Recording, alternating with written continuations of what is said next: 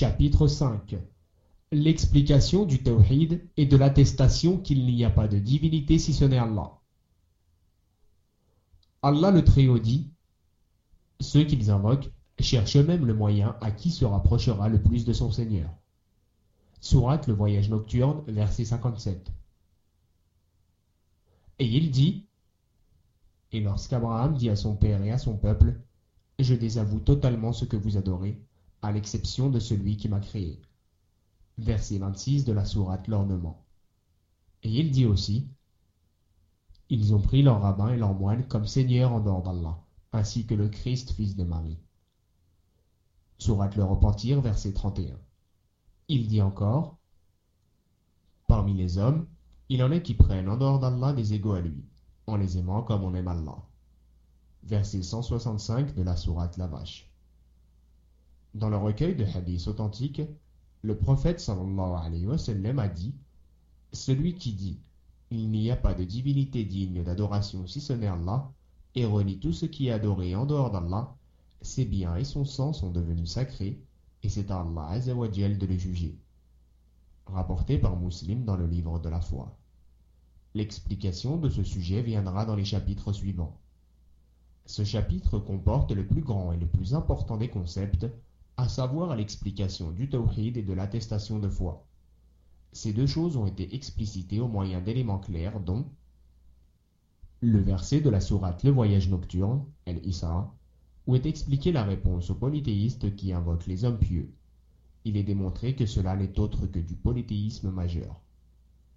Deuxième élément.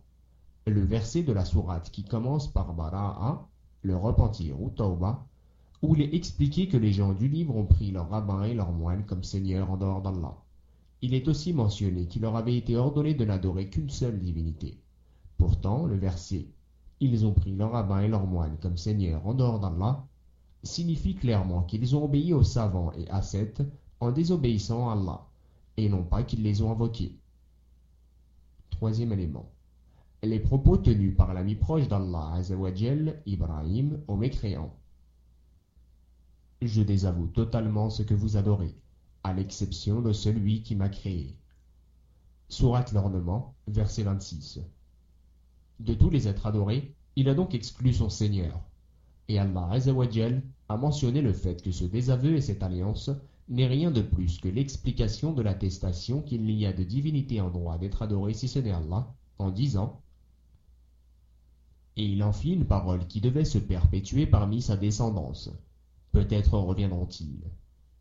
Verset 28 de la sourate L'ornement. Quatrième élément. Le verset de la sourate Lavash, Al-Baqarah, concernant les mécréants au sujet desquels Allah dit Mais ils ne pourront pas sortir du feu. Sourate Lavash, verset 167. Allah a mentionné que ces mécréants éprouvent pour ceux qu'ils ont pris comme égaux à Allah un amour équivalent à celui qu'ils éprouvent pour Allah. Ceci prouve qu'ils aiment donc grandement Allah, mais cela ne les a pas rendus musulmans pour autant. Que penser alors de ceux qui aiment l'égal à Allah plus qu'ils n'aiment Allah? Et que penser alors de ceux qui n'aiment que l'égal à Allah sans l'aimer lui?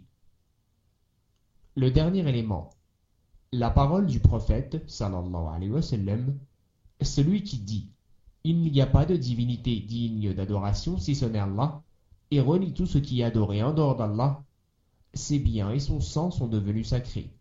Et c'est à Allah Azzawajal de le juger. Fin du hadith. Et ceci est un des éléments les plus importants qui explique le sens de l'attestation il n'y a pas de divinité digne d'adoration si ce n'est Allah. En effet, le prophète sallallahu alayhi wa n'a pas stipulé que le seul fait de prononcer cette parole rendait sacré le sang et les biens ni même le fait d'en connaître le sens et de la prononcer, ni même le fait de reconnaître la véracité de cette parole, ni même le fait d'invoquer Allah seul sans aucun associé. Mais plutôt les biens et le sang deviennent sacrés à partir du moment où l'on ajoute à tout ce qui précède le fait de renier ce qui est adoré en dehors d'Allah. Par contre, si doute ou abstention il y a, alors ils ne sont plus sacrés. Quelle notion importante et capitale et combien claire est cette déclaration? Et quelle preuve décisive à l'encontre de tout opposant? Commentaire. Le verbe attester inclut plusieurs choses. Premièrement, croire à ce que l'on prononce et atteste. Une croyance n'en est une que si elle est basée sur la science et la certitude. Deuxièmement, prononcer cette attestation. Troisièmement, l'annoncer en informer autrui. On doit donc prononcer l'attestation car c'est une obligation. Mais on ne peut dire d'une personne qu'elle atteste qu'à partir du moment où elle informe les gens de son attestation. Ainsi, j'atteste signifie je crois, prononce, annonce et informe. Il faut que les trois notions soient regroupées. Sur le sens de il n'y a pas de divinité digne d'adoration si ce n'est Allah. La ilaha illallah. La particule de négation nie à autre qu'Allah l'essence même du droit d'être adoré. Si après négation vient la particule il est, indiquant l'exception, un autre sens vient s'ajouter, à savoir la limitation et la restriction. Par conséquent, le sens devient la véritable divinité ou la déité véritable se limite et est restreinte à Allah. Il n'y a donc pas de divinité véritable si ce n'est Allah en dehors de tout autre. Le mot il est signifie adorer. L'attribut sous-entendu de la particule la qui nie l'essence d'une chose n'est pas l'adjectif existant, mawjoud car les divinités adorées avec Allah existent.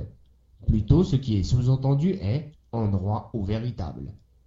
Par conséquent, le sens de l'attestation est pas de divinité véritable, la ilaha bihaq, ou encore pas d'adorer en droit de l'être, la ma'bouda bihaq.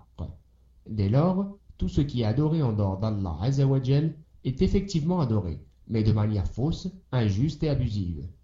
C'est de cette manière que les Arabes ont compris lorsqu'ils ont entendu l'attestation La ilaha illallah. En ce qui concerne le passage du verset, ce qu'ils invoquent, c'est-à-dire qu'ils adorent. Et le passage cherche même le moyen, wasila, à qui se rapprochera le plus de son Seigneur.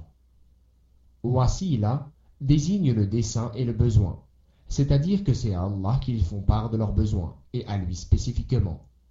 Ils ne se dirigent donc pas vers un autre que lui. Ils ont limité et restreint leur orientation à Allah Le terme utilisé, Rabb, est celui qui désigne la seigneurie d'Allah, car la réponse aux invocations et la récompense font partie des spécificités de sa seigneurie. L'explication du tawhid apparaît donc dans ce verset, à savoir que tous les besoins sont formulés à Allah je cite le verset, Ils espèrent sa miséricorde et craignent son châtiment. Ceci est le degré de l'élite des serviteurs d'Allah, dont l'adoration est composée d'amour, de crainte et d'espoir, et cela correspond à l'explication du Tawhid.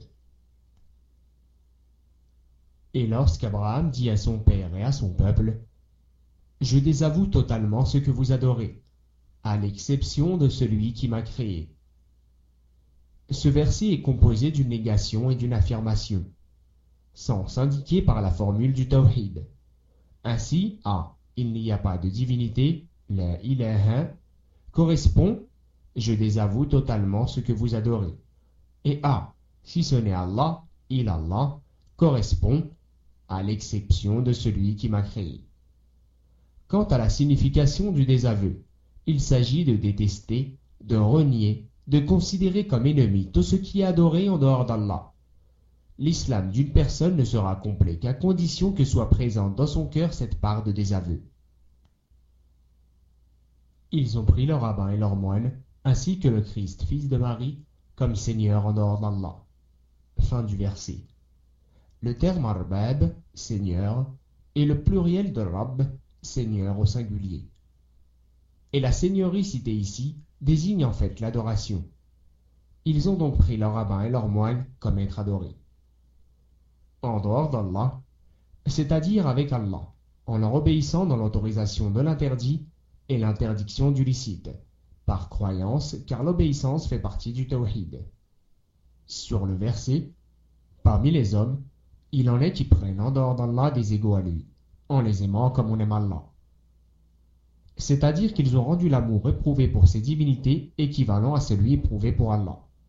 Ainsi, ils aiment Allah d'un grand amour, mais aime ces divinités d'un grand amour aussi.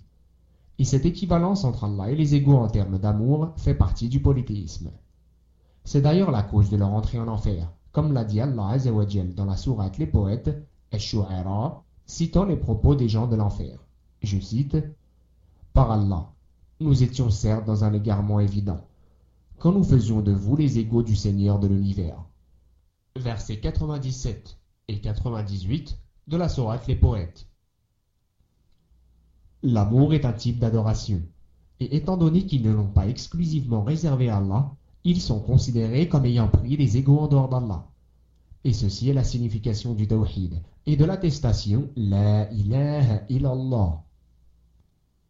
Dans le recueil authentique, le prophète sallallahu alayhi wa sallam a dit Celui qui dit La ilaha illallah et renie tout ce qui est adoré en dehors d'Allah, ce hadith comporte une restriction supplémentaire par rapport à la simple prononciation de l'attestation.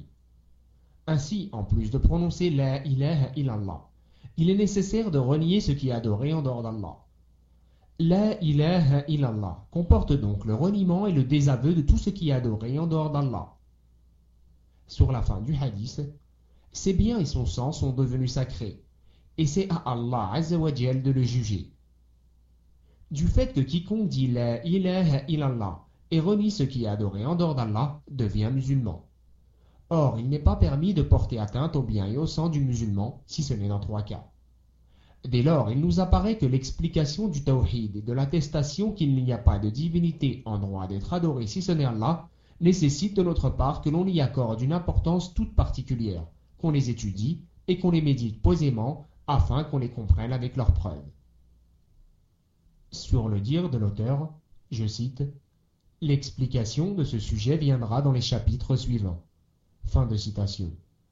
Ainsi, tout le livre est une explication du Tawhid, une explication de la formule La ilaha illallah et de ce qui s'y oppose, une clarification de ce qui est contraire au fondement du Tawhid ou diminue de sa perfection, une clarification du polythéisme majeur, mineur, caché et celui lié au propos, une clarification des implications du Tawhid, du Tawhid d'adoration, se manifestant par la reconnaissance des noms et attributs d'Allah ainsi que ce que comporte le tawhid d'adoration comme reconnaissance de la seigneurie d'Allah Azzawajal.